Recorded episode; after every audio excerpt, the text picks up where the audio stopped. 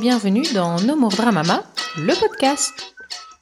Alors pour ce quatrième épisode, j'avais envie de te parler de la grossesse extra-utérine que j'ai fait il y a un mois maintenant. Raison pour laquelle eh bien il n'y a pas eu d'épisode posté ces deux derniers mois ou en tout cas ces, ces cinq six euh, dernières semaines. J'ai été un petit peu dépassée par les événements et j'avais pas du tout euh, la tête à ça finalement. Et aujourd'hui, voilà, j'ai l'élan de te partager un petit peu mon expérience et surtout ce que ça m'a apporté parce que paradoxalement, bah, j'en sors vraiment grandi et je pense que c'était une expérience qui était extrêmement riche et, et qui m'a vraiment permis de, de, de, de découvrir, euh, de me découvrir finalement sous, sous, sous un autre jour.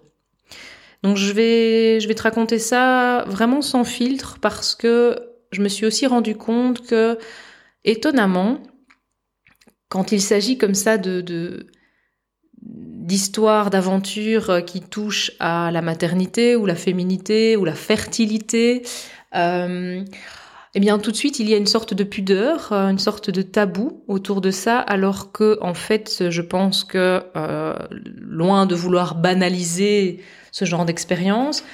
Je, pense qu'il c'est important de, pouvoir en parler, de pouvoir témoigner, euh, partager pour euh, ben, pour toutes les autres personnes qui peut-être euh, ont été dans mon cas, qui ont vécu ce genre de choses, ou les personnes qui redoutent de vivre ce genre de choses.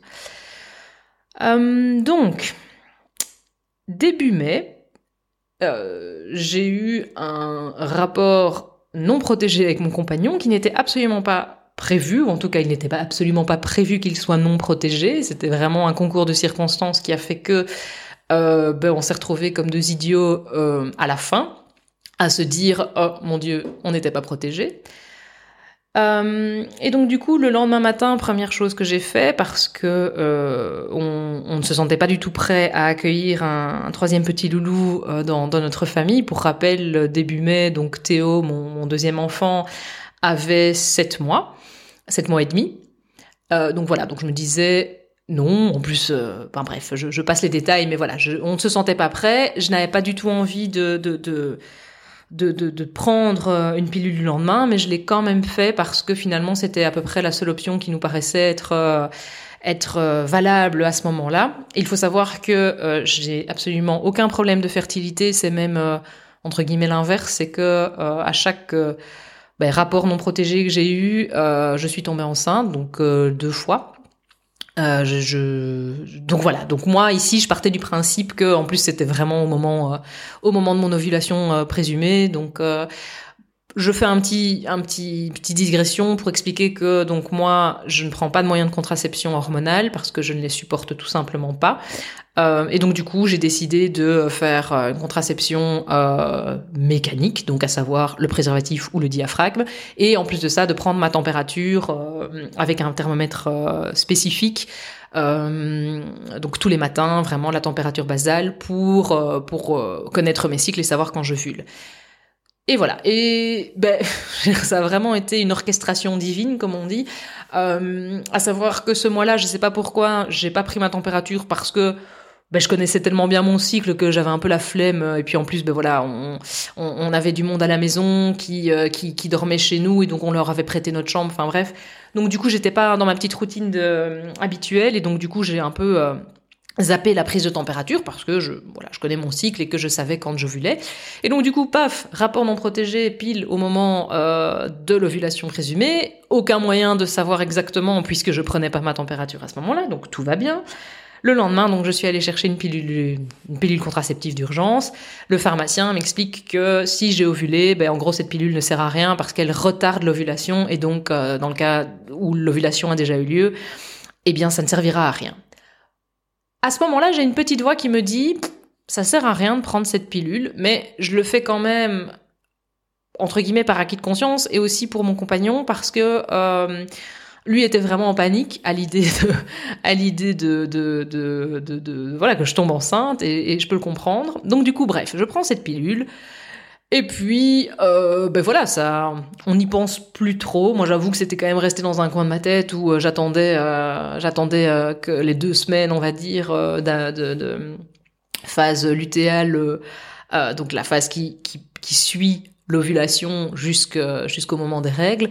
Donc j'attendais quand même que cette phase se passe avec une incertitude grandissante parce que je connais vraiment mon corps très très très bien et que il y avait une grande part de moi qui qui était convaincue que que j'étais tombée enceinte et ben oui ça n'a pas manqué. Donc fin mai je fais un test de grossesse précoce parce que j'arrivais plus du tout à attendre, donc je pense que deux ou trois jours même avant euh, la date prévue de mes règles, paf, je fais un test. Il est très très faiblement positif, mais il est positif. Je refais un deuxième test, un troisième test. Enfin bref, j'ai été une sérielle testeuse euh, parce que je voulais pas y croire entre guillemets, c'était trop énorme. Et puis bon voilà, boum, euh, je suis enceinte, donc je vais le montrer, euh, je vais montrer à Yost qui a quand même mis quatre ou cinq tests, je pense, à bien percuter le truc parce que lui aussi il a eu beaucoup de mal à, réaliser. Et puis finalement, bah, passé la, la, stupeur, on s'est dit bon bah ok, enfin voilà, euh, ce bébé est là, on va on va faire avec quoi. Et puis et puis il n'a pas du tout été question d'avorter ou quoi que ce soit parce que déjà la pilule du lendemain pour moi c'était l'équivalent d'un avortement dans ma tête. Donc il était hors de question qu'on aille plus loin dans, cette voie-là.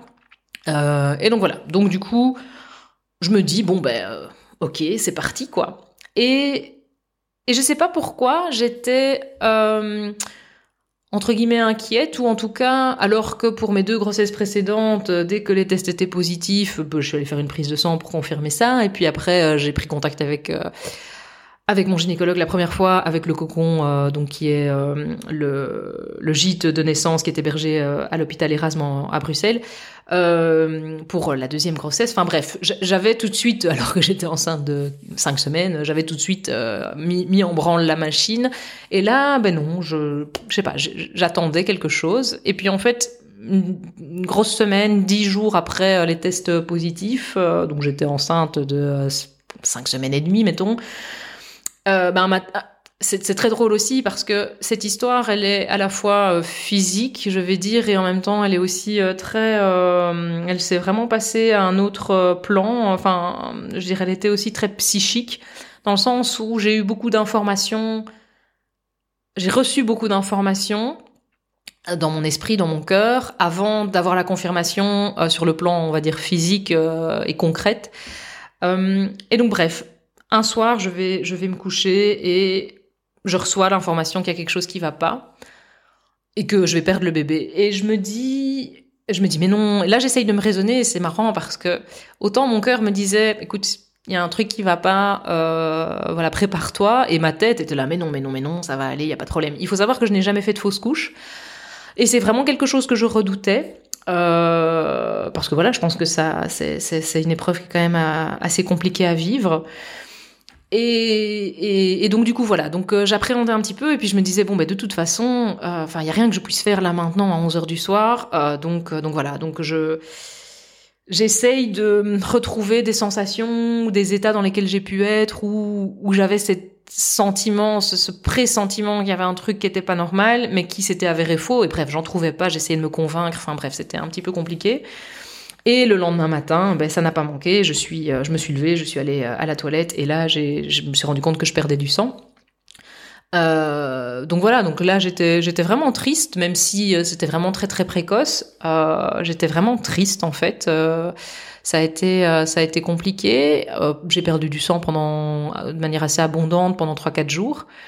Euh, et puis après, donc bah, là voilà, donc je suis allée voir Yost euh, directement, lui en lui disant que, que voilà que j'étais en train de perdre le bébé. Il était profondément affecté aussi.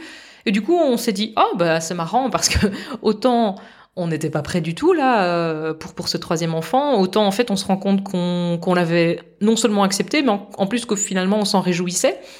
Du coup, euh, on s'est dit bon ben ok, ça veut dire qu'on est prêt, enfin qu'on est prêt qu'on est partant en fait parce qu'on savait pas avant que, que ça arrive qu'on était partant ou pas, si on était partant ou pas pour, euh, pour, pour, un, pour un troisième enfant. Et là, bon ben voilà, ça nous a apporté cette réponse-là, c'est qu'en fait, oui, on l'était, même si ça impliquait quand même pas mal de, de, réorganisation et de changement euh, dans notre quotidien. Et, et, donc voilà, donc du coup, je, je vis avec euh, cette fausse couche euh, où, où ben, je me rends compte que je perds quand même euh, du, beaucoup de sang, avec beaucoup de caillots, mais j'ai pas forcément de douleur et je m'inquiète pas trop. Je contacte ma gynécologue qui me dit bah, qu'il n'y a pas de problème tant que ben, j'ai pas de douleur, que que les pertes de sang s'arrêtent et que et que voilà que je, que entre guillemets c'est ça, ça, devrait suivre son cours normalement et et puis bah, après le, le, gros, on va dire, euh, des pertes de sang, ben, je, je, continue à avoir du spotting euh, pour, pour, pour celles et ceux qui savent pas ce que c'est. C'est vraiment quand on a vraiment quelques petites gouttes de sang euh, dans la culotte, dans le protège-slip, peu importe. Et, et, voilà, par jour, je veux dire vraiment des toutes petites traces de sang. Et j'ai eu ça pendant une dizaine de jours. Et là, je rappelle ma, ma gynécologue en expliquant que, que, que voilà que j'ai pas de douleur, j'ai rien, mais que je, je continue à avoir des petites pertes de sang. Et elle me dit que c'est normal dans le cadre d'une fausse couche, que ça peut aller jusqu'à deux semaines. Mais au-delà de deux semaines, c'est intéressant de venir consulter. Et si je commence à avoir d'autres symptômes, c'est intéressant de venir consulter aussi. Donc je dis ok. Et, euh, et là justement, pouf, ça s'arrête pendant 48 heures. Je pense j'ai plus rien, donc je suis contente. Je me dis ah ben génial, voilà, c'est bon quoi. Et je suis même convaincue que mon cycle se remet en route ce qui n'était pas le cas. Euh, mais voilà, donc je me dis ah bon ben voilà c'est passé et je commençais tout doucement à ben voilà à, passer au-dessus ou en tout cas à, à, accepter, à apprivoiser euh, le, le fait d'avoir fait cette fausse couche et de me dire bon ben ça arrive, euh, c'est pas c'est comme ça, c'est la nature, c'est qu'il y avait quelque chose qui n'allait pas et que que, que j'ai confiance finalement en la nature. Et, et puis en fait, euh, ben après ces 48 heures de de répit, bam, je recommence à avoir énormément de, de perte de sang et, et, plus que juste du simple spotting. Donc du coup là, ben, je contacte, c'était un vendredi, euh, je contacte ma gynécologue euh, qui me dit ok, ben, écoutez, euh, vous venez cet après-midi, je pense que j'avais rendez-vous vers 5 heures. Elle me dit voilà, vous venez cet après-midi, on va on va regarder, c'est important de, de vérifier que tout va bien. Et je sais pas pourquoi, donc ça c'était le matin. Je sais pas pourquoi, parce que ça faisait de nouveau deux trois jours que j'avais l'info de faire un test de grossesse et toute toute ma raison, tout mon mental me disait euh, non, ça ne sert à rien de faire un test de grossesse. Et il s'avère qu'il m'en restait un, euh, puisque comme j'ai dit, j'avais été une sérielle testeuse, donc j'en avais acheté en, gros. Euh, il m'en restait un dans, dans, la salle de bain, et donc je dis bon, de toute façon, au point où on en est, tant pis, je vais mettre, je vais mettre mon cœur à l'aise, je vais le faire comme ça. Après, on me fout la paix, quoi. Je fais le test et il est positif de chez positif, mais vraiment, euh, il y, a, à ne pas s'y méprendre. Euh, je veux dire, c'était, c'était vraiment euh, inratable, quoi. Et, et là, ben, je ne sais absolument plus quoi penser parce que ben, je suis censée avoir perdu le bébé pratiquement 12-13 jours avant. Donc, a priori, si mes connaissances en biologie euh, sont bonnes, ben, mon taux d'hormones de grossesse a dû chuter, et donc du coup, il n'y a aucune raison que ce test soit à ce point positif. Je voilà, je suis complètement perdue à ce moment-là. Je vais voir Yost, qui évidemment n'en sait pas plus que moi et qui lui est encore plus perdu, qui me dit mais attends, je comprends pas, t'es enceinte, quoi Comment Le bébé est toujours là? Et puis je dis bah écoute, je pense. Mais alors comment ça se fait que t'as perdu du sang? Enfin bref. Et du coup, là, moi, j'ai des théories de règles anniversaires. Donc, c'est quand certaines femmes sont enceintes mais continuent à avoir leurs règles de manière régulière. Euh, ce qui doit être extrêmement flippant hein, euh, entre entre toi et moi. Euh, et donc voilà, donc je me dis wow, c'est peut-être ça. Enfin bref. Et là, qu'est-ce que je fais? Ben je vais faire, je vais me faire à moi-même ce que je propose aussi dans dans dans mon approche, je vais dire professionnelle, c'est un soin un soin énergétique, je vais dire, ou en tout cas, je vais pas me faire un soin parce que j'arrive pas à faire, à me faire un soin à moi-même, mais en tout cas, je vais faire ce qu'on appelle un body scan. Donc, je vais ben, scanner mon corps, toutes les parties de mon corps pour voir un petit peu ce qu'elles ont à me dire, etc. Et ça, j'arrive encore à le faire sans avoir l'impression que je me raconte des trucs, etc. Parce qu'on perd un peu son objectivité quand on, quand on fait les choses sur soi-même. C'est pas forcément évident comme exercice. Et là, j'arrive à mon utérus et euh, le message que j'ai, c'est il n'y a rien dans oui, tu es enceinte, il n'y a rien dans ton utérus, le bébé va bien, mais il y a un problème. Totalement incompréhensible sur le moment, vraiment, je me disais euh, non, c'est pas juste. Et de nouveau, j'avais mon mental ou en tout cas une autre partie de moi qui disait mais non, t'as mal compris, euh, laisse tomber, le bébé va bien, enfin ok, tout, tout, tout semblait contradictoire. Je me disais bon. Et il faut savoir que en 2009, j'ai eu une conisation du col de l'utérus parce que j'ai eu un, pré-cancer euh, du col de l'utérus. Euh, qui a duré euh, deux ans, je vais dire, on a essayé divers traitements, etc. Et puis finalement, ça s'est soldé par une conisation. Donc une conisation, c'est quand on, vient retirer au niveau de, l'utérus toute une pour, le pourtour en fait euh, euh, du col, euh, donc les cellules qui sont anormales et qui sont en train de dégénérer et de devenir des cellules cancéreuses. Donc on retire ces cellules-là plus une petite marge de sécurité et, et puis après voilà on, on cautérise et, et, et that's it. Donc moi j'ai eu ça en 2009. Euh, je n'ai plus de récidives, plus de séquelles depuis, etc. Si ce n'est euh, des accouchements où euh, le passage du col est un petit peu difficile parce que je pense qu'il y a une petite cicatrice qui fait que le col ne s'efface pas tout à fait, mais ça c'est une autre histoire. Euh, et donc bref, et donc moi je pense surtout à mon col en fait en me disant oh, c'est ça qui me fait saigner, ça y est, c'est la cata. Enfin, j'étais vraiment en mode euh, récidive totale, passé inaperçu, cancer, enfin bref. Et, et, et, pas du tout autre chose. Donc j'étais plus inquiète par rapport à ça, mais mais mon body scan me disait non, non, ton col n'a rien. Euh, enfin, voilà. Bon. Alors là, entre, bah, il devait être fin de matinée jusqu'à 5 heures, euh, j'ai quand même rongé mon frein, mais j'y suis arrivée. Euh, je crois que j'ai beaucoup d'oracles chez, chez, moi, j'ai pas mal de, de, de, trucs. Et donc, du coup, j'ai écumé les oracles, les bouquins, les machins pour m'occuper et pour essayer d'avoir des réponses aussi. Alors, c'est marrant parce que je les avais déjà, mais je voulais pas les entendre. Euh, et donc bref, euh, arrive ce rendez-vous. Déjà, bon, elle avait du retard comme à peu près euh, tous les médecins, mais mais voilà. Donc du coup, pareil, j'ai attendu une demi-heure dans la salle d'attente qui m'a paru assez longue.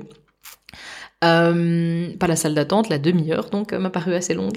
Et je bref, j'arrive j'arrive finalement dans, dans, dans son cabinet de consultation. Elle me fait une échographie et là elle me dit il n'y a rien dans votre utérus. Et là, je fais, ah, j'ai déjà entendu ça quelque part. Et puis après, ben, elle regarde à gauche, elle regarde à droite, et à droite, dans ma trompe, euh, se trouvait donc euh, un petit embryon, enfin une poche, avec un, petit embryon d'environ 7 semaines, 7-8 semaines de grossesse.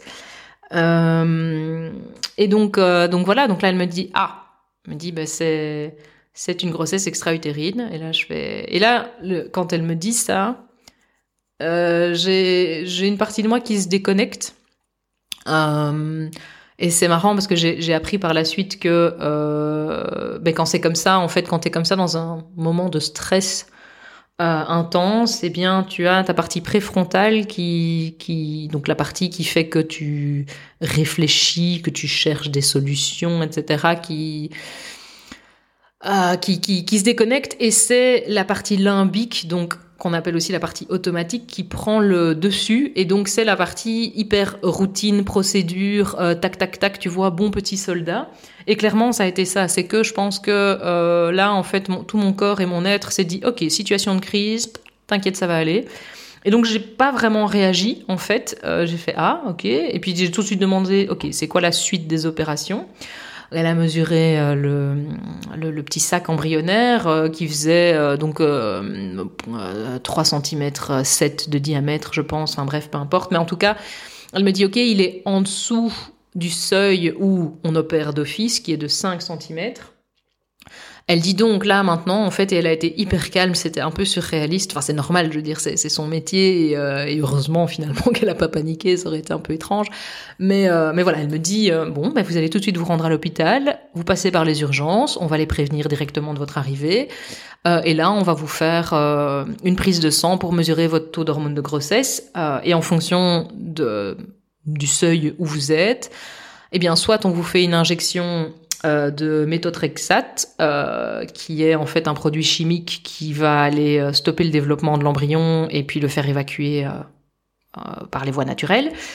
et ou alors, comment dire, enfin même pas en fait, je veux dire, tu, tu, peux ne pas avoir de règles ou, avoir l'impression de faire une fausse couche avec cette injection parce que les cellules sont en partie absorbées par ton organisme. Enfin bref. Ou si jamais je suis au-delà d'un certain seuil d'hormones de grossesse, et eh bien à ce moment-là, on m'opère directement et il se peut qu'on m'enlève ma trompe. Fait OK. Et puis elle me dit, ben, vous avez bien fait de venir parce que je ne suis pas certaine que dans 48 heures, euh, on, on, on, aurait eu cette conversation. Peut-être que voilà, la trompe se serait rompue et que vous auriez dû vous faire opérer d'urgence, etc. à cause de l'hémorragie que ça aurait provoqué, tout ça. Donc là, je me dis, bon, d'accord. Donc euh, je pars à l'hôpital, euh, je, je, je, fais un crochet par chez moi euh, quand même pour, euh, pour, pour, pour bon, je préviens Yos par téléphone, mais euh, je passe par chez moi en me disant bon peut-être que je dois rester à l'hôpital, donc je vais prendre deux trois petits trucs. J'arrive à l'hôpital, là, euh, bon, ça reste les urgences, donc c'est pas non plus, on ne fait pas forcément, enfin, ils peuvent pas avancer plus vite que la musique et plus vite que leur disponibilité, donc de nouveau, il y, a un temps d'attente qui est quand même assez long entre le moment où on prend en charge, où on fait cette fameuse prise de sang, et puis le moment où où j'ai les résultats. je pense qu'il est, bah, je suis restée en tout 4 ou 5 heures. Euh, et puis finalement, donc on me dit, bah, ok, votre seuil est en deçà de, euh, du maximum, euh, donc du coup on peut vous faire l'injection. Et je sais pas, à ce moment-là, moi, j'avais vraiment une part de moi qui se disait, ben en fait, je préférerais qu'on m'opère parce que comme ça, au moins, je suis sûre. Euh, L'injection, j'étais pas hyper fan parce que je suis déjà pas hyper fan à la base des, produits chimiques euh, à mettre dans le corps. Euh, et puis en plus, je sais pas, je me disais, hmm, il y a peut-être quelque chose, euh, c'est peut-être pas l'idéal. Euh. Et en plus, bon, il y avait quand même pas mal d'effets, d'effets secondaires, ou en tout cas, pas forcément d'effets secondaires, mais en tout cas de précautions à, prendre par rapport à, à l'injection, donc pendant 2, 3, 4, 5, 6 semaines. Où voilà, c'était, c'est en fait c'est l'équivalent d'un produit de chimiothérapie, donc c'est exactement le même fonctionnement que la chimiothérapie par rapport au cancer, c'est que, ben comme un embryon en stade précoce comme ça de développement, mais ce sont c'est quoi finalement? C'est un amas de cellules qui se développe euh, à une vitesse euh, très très importante, beaucoup plus vite que les cellules du corps normal, je vais dire. Et donc un cancer, c'est quoi? C'est aussi un amas de cellules qui se développe mais qui dégénère et, euh, et qui va très très vite. Donc du coup, ben en fait, le méthotrexate, il vient vraiment cibler des cellules qui se développent très très vite, que ce soit un embryon ou pas, ben voilà, ça change pas grand chose faut savoir que pendant l'échographie, moi j'ai vu cet embryon, euh, et bon, c'est quand même ma troisième échographie. Euh, donc, euh, bah, tu reconnais, je veux dire, l'espèce de petite crevette euh, qui ressemble à un bébé. Tu vois le petit cœur, tu vois. Enfin, voilà, c'est pas évident forcément à ce stade. Euh, même si le personnel médical à ce moment-là te parle pas de bébé, te parle certainement, enfin, de bébé certainement pas. Il te parle pas non plus d'embryon, il te parle de grossesse. Ils disent la grossesse se situe euh, sur, dans une trompe, etc. Donc ils essayent vraiment de, de dépersonnifier, et je comprends tout à fait la démarche, parce que bah, émotionnellement, psychologiquement, c'est quand même pas facile. Euh, surtout, je pense, enfin, là, c'est moi qui me fais peut-être une fausse idée, mais j'ai l'impression que quand tu as déjà mené à bien une ou plusieurs grossesses, bah, tu sais euh, que euh, le petit être qui est en train de se développer, peut-être que ça ressemble pas encore à un, petit, un petit bébé euh, dans l'image qu'on s'en fait mais malgré tout, voilà, il y a euh, un petit embryon de huit semaines qui est certes pas au bon endroit, mais qui est quand même là et qui, entre guillemets, n'a pas conscience de ce qui est en train de se passer. Donc, donc voilà, c'est c'est pas forcément évident. Euh, et en plus, bon là, à ce moment-là, je suis toute seule euh, à l'hôpital puisque Yost est resté euh, est resté avec les enfants. Et et donc voilà, donc c'est pas simple je finalement bah, on me laisse pas forcément le choix je vais pas dire qu'on m'a obligé mais c'est vrai qu'on a tourné le truc en me disant bon bah écoutez on... donc oui je pense que j'ai demandé tiens et si je préférerais qu'on fasse l'opération là on m'a dit ben nous on fonctionne toujours du moins invasif au à la solution la plus radicale si jamais on n'a vraiment pas le choix. Donc, on va d'abord privilégier l'injection parce que c'est le moins invasif, et puis après, ben, on voit. Et on me dit, ben, après cette injection, donc je, que j'ai eu finalement, donc euh, je suis restée encore euh, à peu près une heure pour qu'on voit si j'avais pas d'effet secondaire. Et puis après, on me dit, ben, vous devez faire une prise de sang dans trois jours, puis dans une semaine, enfin, oui, c'est ça, dans trois jours, puis dans une semaine, et puis toutes les semaines jusqu'à ce que votre taux d'hormones euh, redescende à zéro, parce que en fait, c'est à travers ce taux que on voit que ça a fonctionné ou pas parce que euh, je ne suis pas forcément censée avoir des symptômes comme je disais de règles ou de fausses couches ou autres euh, après l'injection. Donc voilà, on me fait l'injection, j'ai pas d'effet secondaire, je rentre chez moi euh, complètement sonné, hein, on, est bien d'accord. Je pense que je suis rentrée chez moi et que là je me, je me suis écroulée dans, dans les bras de Yost, il devait être minuit, euh, parce que j'ai lâché, j'ai toute la pression, tout, tout, tout, toutes les émotions aussi que j'avais gentiment mis de côté pour rester très stoïque. Euh, euh, comment dire, euh, voilà, pour, pendant le truc. Et ce qui est assez drôle, enfin drôle, sur le moment, c'était pas très drôle, mais maintenant, euh, maintenant, je peux en parler comme ça. C'est que ma sœur, ma grande sœur, est aussi enceinte, et euh, nous aurions été enceintes à une semaine d'intervalle. Euh, elle était enceinte d'une semaine en moins, je vais dire que que moi. Elle, elle a gardé son bébé, tout se passe très bien. Et j'en suis très contente. Mais du coup, c'était un peu surréaliste parce que elle a, elle, elle, m'a contacté euh, par, par message au moment où j'étais dans la salle d'attente. Euh, et, et donc du coup, elle était au courant de la pseudo fausse couche. Et donc voilà, elle prenait de mes nouvelles et c'était très mignon. Et puis bah, du coup, là, je lui dis, en fait, c'était pas une fausse couche, c'est une grossesse extra-utérine. Donc du coup, elle était un peu, un peu sonnée aussi, la pauvre. Et donc voilà, donc du coup il y avait beaucoup de choses. Euh, il y a un vrai baby boom autour de moi, c'est juste incroyable. J'ai énormément de et dans ma famille et dans dans, dans mes proches, dans mes amis, de d'amis qui sont tombés enceintes et c'est pour euh, bah du coup c'était pour fin janvier. Euh, donc du coup c'est pour fin janvier début février. Enfin c'est assez dingue. Franchement sans mentir, je pense que j'ai plus ou moins six personnes ou six couples qui attendent un enfant pour ce moment-là. Donc ça a été un peu une sorte de raz-de-marée émotionnel où on se dit mais wouhou, stop, s'il vous plaît, on est un peu submergé. Mais donc voilà, donc du coup j'ai ce, cette injection et puis ben, je fais les prises de sang. La première, euh, enfin les deux premières en tout cas montrent que euh, ça suit son cours, que c'est pas mal. Euh, donc je suis rassurée, mais ce que je, perds un petit peu de vue, c'est que tant que mon taux n'est pas redescendu à zéro, je cours un risque de faire une hémorragie euh, et que ma trompe, euh, ben voilà, lâche au bout d'un certain temps et que je fasse une hémorragie. Et puis dix jours plus tard, euh, après l'injection, donc, je, en fin de journée, je, je, sens un truc bizarre, comme si, je sais pas si ça vous est déjà arrivé, mais parfois, en tout cas moi, en fin de grossesse, quand je suis, quand je suis vraiment en toute fin de grossesse, j'ai l'impression que la pression est tellement forte au niveau de mon sacrum que euh, ben ça fait mal et que si je dois aller à la toilette, c'est juste une catastrophe. Euh, ou vraiment c'est douloureux. Et là, en fait, en m'asseyant sur une chaise dans, dans, ma salle à manger, je sens vraiment le même type de sensation et je me dis mais qu'est-ce que c'est? Et donc hmm, je me dis bah j'ai dû me coincer un, un nerf. Enfin je vois que ça en fait. Je me dis à mon avis j'ai dû me coincer un nerf ou bizarre. Euh, et, je me dis, bon, ça va passer, parce que bah, ça passe. Euh, même en fin de grossesse, euh, ça passe. Et puis là, ça passe pas. Et puis je me dis, bon, bizarre. Et je venais de faire un soin, justement, énergétique euh, à quelqu'un. Et je me dis, ah merde, je me suis peut-être chopé un truc, ce qui ne m'est jamais arrivé. Mais là, je me dis, bon, ok, c'était quand même assez costaud comme soin. Je vais aller faire un petit check, quoi. Mais j'étais vraiment en mode énergie, corps, chakra, blablabla. Et ce qui est très bien, hein, mais. Et donc, du coup, je prends mon petit pendule. je ris parce que euh, j'étais hyper, euh, enfin j'étais complètement à des années-lumière d'imaginer euh, ce, ce qui se passait réellement. Je prends mon petit pendule et là pareil, je demande, je dis hm, voilà, est-ce que c'est parce que c'était chakra racine en fait, c'était vraiment le chakra racine pour celles ou ceux qui qui savent où il se situe, c'était là que j'avais mal et donc du coup je me dis oh mon dieu, qu'est-ce qui se passe? Donc je prends mon petit pendule, je demande est-ce que c'est est-ce que c'est mon chakra racine? Non. Et je vois, c'est marrant parce que pour, pour celles et ceux nouveaux qui utilisent un pendule, peut-être que vous allez, euh, ça va vous parler ce que je vais dire, mais je sens que je sens une sorte de tension.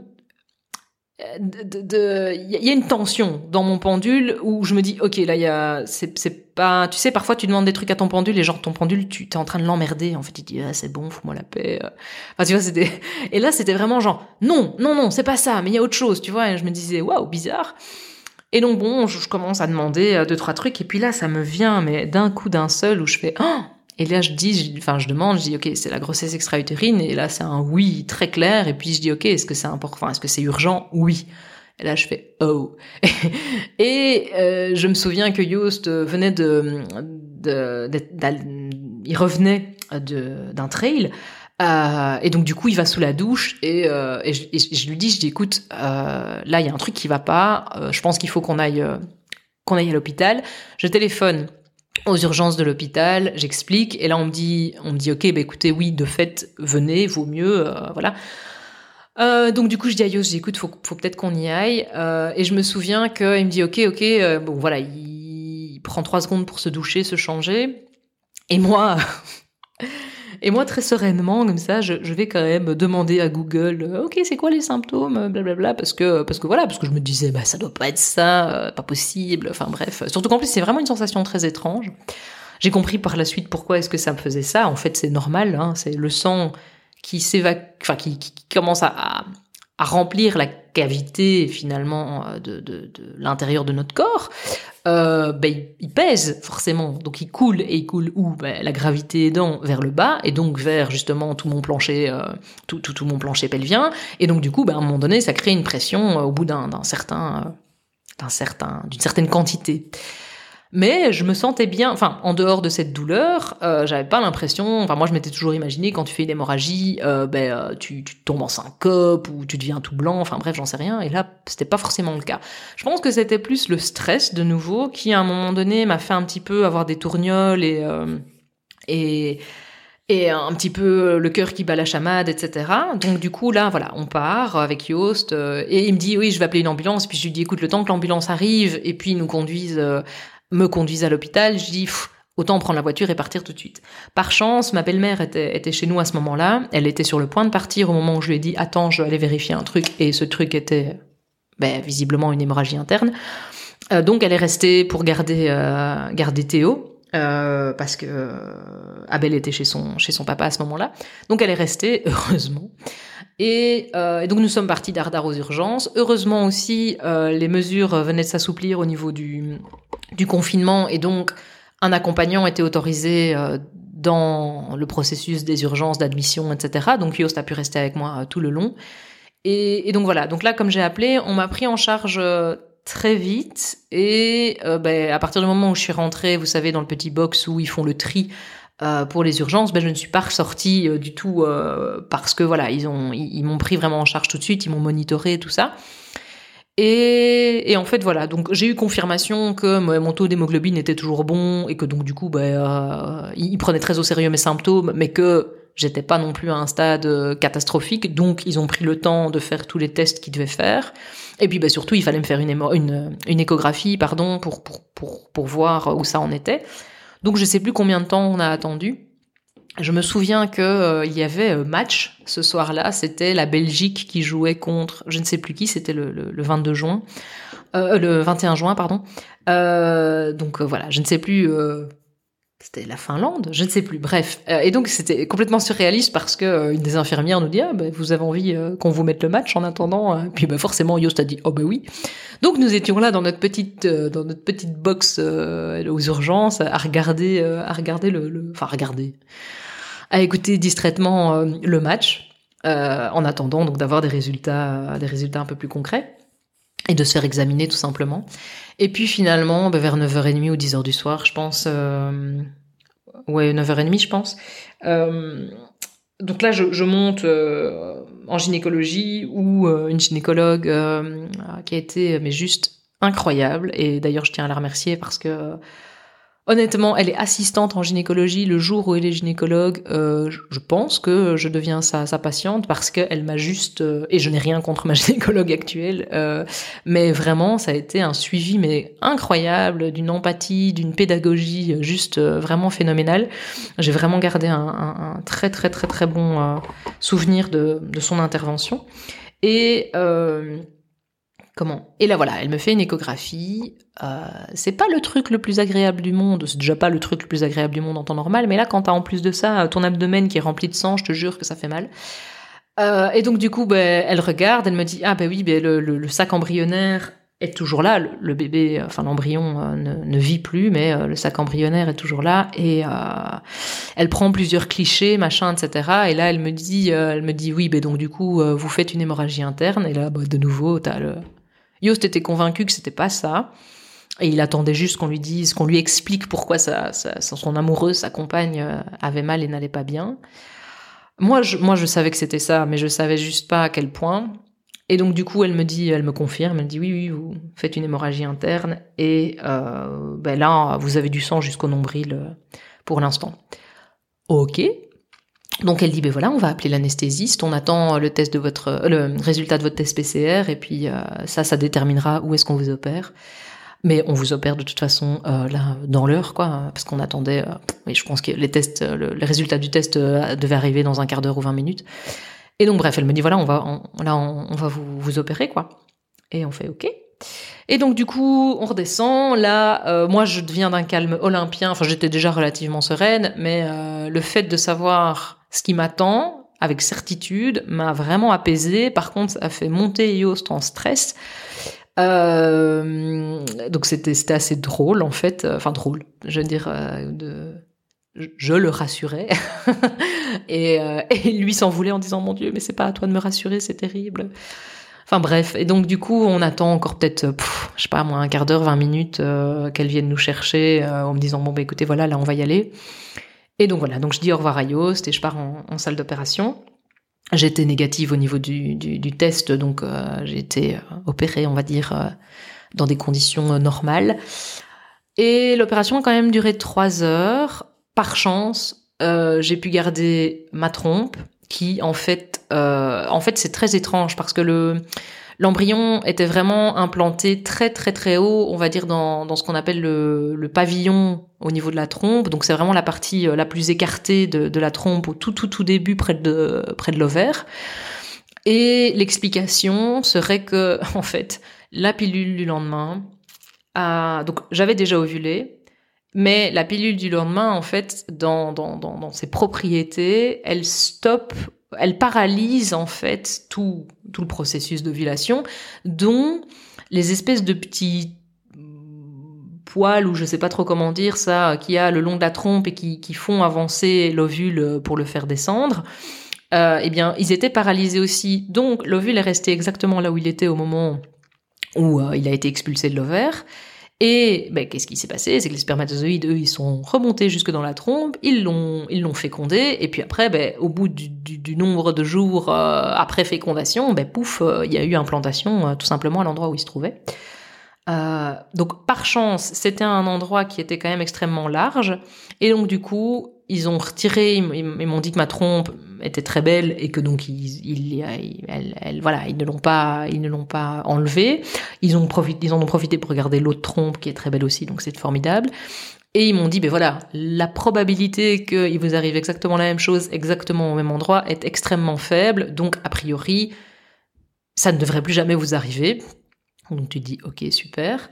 Donc voilà, ça a été pour moi un soulagement en fait que je n'aurais sans doute pas eu si j'avais juste euh, eu l'injection, alors je sais que ça peut paraître très bizarre, mais le fait qu'il soit allé voir grâce ou à cause de l'hémorragie m'a vraiment apaisé parce que j'avais peur de que ma trompe soit foutue, de plus pouvoir tomber enceinte, que mon autre trompe en fait n'ait jamais euh, et, et, soit foireuse aussi. Enfin bref, au moins comme ça, j'avais des éléments de réponse très clairs, à savoir que tout tout est nickel et que euh, et que malgré ce, cet incident de parcours, je ne devrais pas garder de séquelles. Donc ils ont retiré le sac embryonnaire, euh, ils, ils, ne suturent rien du tout au niveau de la trompe, ils, laissent la trompe se cicatriser toute seule et la cicatrisation se fait très très vite euh, parce que comme ça au moins il y a le moins de d'adhérence ou de rugosité. Euh, et alors ils le font en laparoctomie, donc avec des euh, laparoscopie, pardon, avec des donc euh, une petite caméra. Donc il y a quatre petites incisions au niveau de l'abdomen et ils passent euh, donc euh, la petite caméra et les pinces pour comment dire pour pour pour venir faire ce qu'ils doivent faire. Et alors ben forcément avant de, ils ont d'abord dû aspirer tout le sang que j'avais dans l'abdomen et j'avais perdu un peu moins de 2 litres de sang. Euh, donc c'est quand même pas rien. Euh, alors pour la petite histoire aussi, ils m'ont fait rire parce que le lendemain, ils me font une prise de sang juste avant que je parte et ils me disent euh, que j'ai une, une, une, anémie en fer. Alors oui, je pense qu'après une hémorragie interne, c'est à peu près normal. Enfin bref, mais donc du coup, voilà, donc ils me retirent le sang, ils me mettent un, un drain pour aspirer encore, comment dire, ce qui, ce qui, ce qui coule après l'intervention, puisqu'ils ne, ils, ne recoussent pas là où ils ont retiré l'embryon. Et puis voilà, et donc je me réveille trois heures plus tard, je pense, euh, et, voilà. Bon, après je, je passais une nuit de merde parce qu'en plus je pouvais pas boire à cause de, l'anesthésie générale. Euh, mais je suis rentrée chez moi le lendemain et avec euh, avec voilà avec euh, l'objectif de retirer les, fils, les petites sutures dix jours plus tard et, et de faire un suivi après. Donc j'ai dû comment dire faire une prise de sang euh, toutes les toutes les semaines. Là, je suis allée faire euh, une prise de sang encore ce matin pour que donc voilà pour vérifier que le taux d'hormones de grossesse euh, retombe bien à zéro. je suis à 3 normalement. La semaine dernière, j'étais à 3, quelque chose, donc a priori cette semaine-ci ça devrait être bon. donc voilà. Donc après ça, ben, j'ai eu des jours très difficiles. Euh, j'étais, en fait, c'était surtout, ben, il y a quand même une sorte de fatigue, hein, malgré tout. Euh, je veux dire, t'as quand même, tu te chopes quand même le contre-coup. Je crois que le, le, le, le, lendemain de mon opération, donc c'était un mardi, donc je me suis fait opérer un lundi. Ben, le lendemain, j'étais un peu euh, euphorique comme ça. Et puis, ben, le mercredi, j'ai eu un bon retour de manivelle où j'étais complètement latée. Euh, j'ai pas mal dormi. Euh, J'avais de toute façon pour obligation de, de, de rester le tranquille le plus possible pendant pendant les deux semaines qui ont suivi l'intervention. Et puis après voilà j'ai pu j'ai pu recommencer.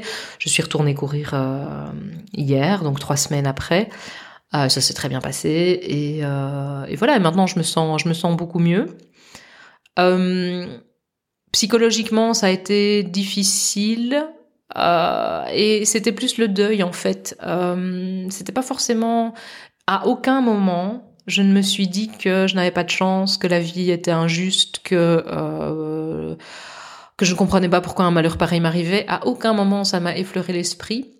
Et là, je me rends compte que ce que tout, le cheminement que j'ai pu faire euh, intérieurement m'a vraiment permis d'appréhender toute cette histoire euh, avec sérénité en fait et confiance parce que je me voilà je, je, ce qui ce qui était le plus difficile c'était de faire le deuil de ce petit embryon qui qui n'avait rien demandé en fait.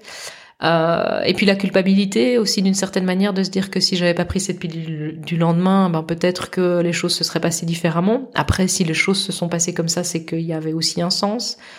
Ben, ça nous a permis de nous dire que ben oui on, on était prêt pour un troisième enfant moi, j'avais encore des kilos de grossesse. Euh, j'étais pas très bien dans ma peau en mai parce que je me sentais, je me sentais toute molle, grosse. J'avais pas vraiment eu l'occasion de, de, de, ou j'avais pas pris tout simplement le temps de, de, de, me reprendre un petit peu en main et de, de retrouver, euh, de trouver mon, mon corps et ma tonicité d'avant. Et euh, quand j'ai su que j'étais enceinte, ça m'a vraiment donné un coup de fouet où je me suis dit, ok, là, j'ai pas envie d'accueillir ce bébé dans ce corps-ci, donc je vais faire ce qu'il faut pour pour, pour, me remettre en forme, même si je suis enceinte et en faisant attention, etc. Et donc, du coup, j'avais déjà commencé à, voilà, me reprendre en main. Et puis ici, je me dis, bah, tiens, voilà, je, je vais profiter un peu de, de, de ce que cette expérience m'apporte pour prendre soin de moi, pour, euh, voilà, pour, pour, pour, remettre un petit peu l'église au milieu du village aussi. Et, et puis, ça m'a aussi permis de prendre conscience de ma propre force. Alors, je savais que j'étais, que j'avais une force intérieure euh, non négligeable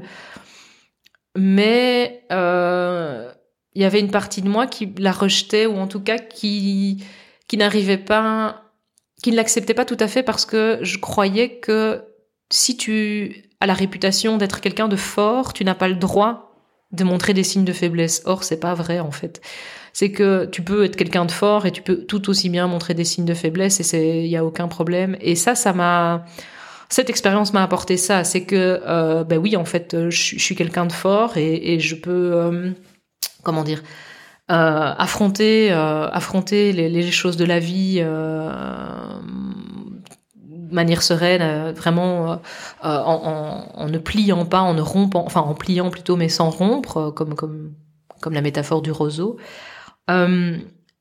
Et en même temps, je peux montrer des signes de faiblesse et je peux demander de l'aide, en fait. Et ça, c'était, c'était tout à fait nouveau pour moi. Il a fallu 33 ans pour que je le comprenne, mais, euh, mais c'était euh, une illumination.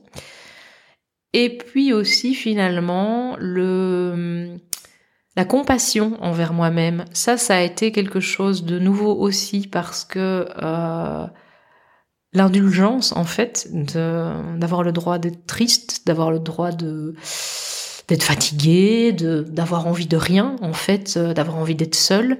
Euh, tout ça, c'était pas forcément des choses que je m'autorisais à ressentir ou que je ressentais avec énormément de honte.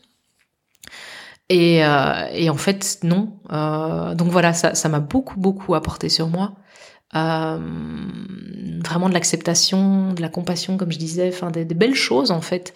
Et, et puis en plus d'avoir la chance inouïe euh, d'en ressortir avec mes deux trompes euh, sans, sans séquelles apparentes. Et, euh, et voilà. Et donc bon bah, j'ai un rendez-vous à la fin du mois euh, pour pour un check je veux dire externe entre guillemets je veux dire juste avec une échographie je présume je ne sais pas exactement de quoi sera sera fait cette consultation mais mais voilà, je me dis, il y a, y a vraiment quelque chose là de, de c'est comme si cette expérience était venue, mais que le but était absolument pas de, de m'amputer, parce que ça c'était aussi quelque chose que j'appréhendais. J'avais pas envie qu'on m'ampute d'une partie de moi-même, même si c'est une trompe euh, qu'on ne voit pas. Je n'avais pas forcément envie de ça. Et, et, voilà, et puis ça m'a permis de dépasser aussi, parce que finalement, même si j'ai pas fait de fausse couche, je l'ai vraiment vécu comme tel. Je croyais sincèrement au fond de moi que j'étais en train de faire une fausse couche, donc donc ça m'a permis aussi de dépasser ce truc de euh, de la fausse couche. De après bon, il y a, je pense qu'il y a différents degrés euh, de fausse couche, mais je crois que chacun vit la chose à sa manière. Et moi, ben ça m'a voilà, ça, ça, ça a été aussi une épreuve dans l'épreuve finalement, et ça a été vraiment très crescendo. Et finalement, quand tu te retrouves entre guillemets au pied du mur, qu'on dit que tu fais une hémorragie interne et que tu te dis que euh, ben T'as de la chance quand même d'être là où t'es. J'ai de la chance d'être en Belgique, euh, en Brabant wallon, euh, à côté d'un très très bon hôpital. Euh, j'aurais pour le même compte, j'aurais pu très bien être dans un pays du tiers monde, perdu dans un village au milieu de nulle part, et j'aurais très bien pu y rester aussi. Donc il y a une sorte de chance où tu te dis finalement l'abondance, elle vient pas que financièrement, elle vient, elle emprunte des chemins qui sont parfois très très détournée ou en tout cas elle a des formes que tu ne soupçonnerais même pas. Et clairement ça c'est de l'abondance à mes yeux. Donc euh, donc je suis extrêmement reconnaissante euh, pour tout ce qui a pu euh, arriver dernièrement. Ça, ça a été vraiment la mise en, en pratique d'un d'un concept que j'aimais beaucoup et que j'aime encore plus aujourd'hui c'est ça n'est pas ce que contient l'expérience que tu es en train de vivre qui est important, c'est l'état dans lequel tu es pendant que tu traverses cette expérience. Et je trouve ça vraiment très très juste. C'est que on pourrait croire que euh, il y a une gravité et il sait grave entre guillemets ce qu'il m'est arrivé. Je veux dire, c'est pas rien de faire une hémorragie interne, c'est pas rien de faire une grossesse extra-utérine. Mais malgré tout, euh, la manière dont je l'ai vécu, donc vraiment avec une sorte de sérénité, de confiance par rapport à à, tout en fait, euh, à savoir que je me disais qu'il y avait du sens à tout ce qui m'arrivait, eh bien, je pense que ça m'a vraiment énormément aidé, plutôt que de me braquer contre ce qui m'arrivait et de me dire que voilà que c'était pas juste, que j'étais pas d'accord, que que je méritais pas ça, etc., etc. Je veux dire, ça ne m'a pas, ça n'est pas du tout ce qui m'a, ce qui m'a nourri. Et vraiment, euh, c'est un enseignement que je tire et que j'avais vraiment envie de te partager. C'est ça, c'est peu importe l'expérience que tu es en train de vivre, ce n'est pas le contenu de cette expérience qui est vraiment important, c'est vraiment la manière dont, tu la vis, c'est l'état dans lequel tu es. Et en plus, bah, ça m'a permis de voilà de, faire le point aussi sur ce que sur ce que j'avais envie de proposer comme service de faire. Alors là, euh, l'accent est vraiment mis sur les soins euh, enfin, les soins énergétiques, les soins thérapeutiques parce que mais finalement, si euh, j'ai vraiment, je, pense avoir vraiment une connexion avec, euh, avec tout, tout ce champ qui, qui, m'a permis de d'avoir les réponses, même si j'avais pas forcément envie de les entendre, euh, de recevoir les réponses euh, à l'avance et qui se sont toutes confirmées. Enfin, c'est assez incroyable en fait.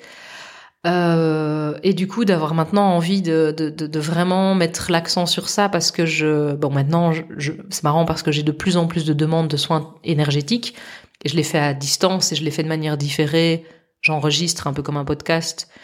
J'enregistre le soin que je fais en audio et je l'envoie euh, à, la personne. Et puis après, je fais une retranscription, euh, une retranscription donc écrite euh, sur un document que je fournis aussi. Comme ça, ben, la personne peut avoir degré de lecture. Soit elle, elle l'écoute et il y a beaucoup de choses qui se passent à l'écoute. Et puis ben, après, voilà, elle peut aussi lire et il y a, je pense, d'autres choses qui passent à la lecture. Et donc voilà, donc je fais ça. Moi, ça me convient parce que du coup, je le fais un petit peu euh, pas quand je veux, parce que ben, à partir du moment où la personne me donne sa confirmation, ben, généralement, il se passe, euh, on va dire, euh, entre un et trois jours maximum, pendant lequel ben, je choisis le moment où je fais le soin. Mais il y a une sorte de liberté en fait que j'adore parce que du coup je me sens pas du tout prisonnière d'un horaire ou quoi que ce soit. Et puis en plus les retours que j'ai sur les soins que je fais sont vraiment ahurissants. Euh, donc j'en suis vraiment ravie. C'est que euh, quand je fais le soin, souvent je me dis mais oh, qu'est-ce que je suis en train de dire? C'est complètement n'importe quoi. Enfin n'importe quoi. C'est tellement euh, bizarre ce que, ce que je ressens, ce que je vois, ce que je transmets, que je me dis, mon Dieu, mais les gens vont se dire que je suis complètement folle. Et en fait, les retours que j'ai sont juste incroyables. Donc, les témoignages que j'ai par rapport à la justesse de ce que je raconte, mais aussi au, à l'amélioration des symptômes ou, des émotions ou de, l'état général, je veux dire. Donc, c'est, donc c'est, double finalement. Et moi, c'est, c'est, enfin, je, je, suis, je suis super contente parce que bah, c'était vraiment, ça faisait partie des choses que j'avais envie de faire dans la vie. C'était de, d'améliorer finalement le quotidien des gens et euh, à mon échelle et je le, fais visiblement donc je trouve ça super cool. Voilà. Et j'ai aussi envie finalement de, de, te proposer si, si t'es partant ou partanteux euh, bah d'échanger avec moi, de, de, faire des petites interviews sur euh, différents sujets, principalement autour de la parentalité, mais pas forcément, parce que je pense qu'on peut, on peut s'en éloigner. Euh, peut-être des difficultés que tu rencontres, ou euh, des questions, ou des points de vue. Enfin bref, j'ai vraiment envie d'apporter une dimension sympa à ce podcast, d'échanger sur, sur pas mal de sujets. Donc n'hésite pas à me contacter. Euh, via ma page Facebook, nomordramama euh, slash euh, Hélène Guéria, ou mon adresse qui est tout simplement Hélène, donc H-E-L-E-N-E, e, at nomordramama.be en un mot, afin qu'on puisse organiser ça. Enfin, ça me ferait vraiment très plaisir. et puis voilà, je pense que je, je vais rester là-dessus. Je, a priori, devrais poster un prochain épisode le mois prochain. Euh, mais je me laisse, comme d'habitude, euh, la liberté de le faire euh, au feeling. Je te remercie déjà de m'avoir écouté jusqu'au bout. N'hésite pas à réagir, à partager, à commenter. Je te souhaite une très très bonne journée et prends bien soin de toi.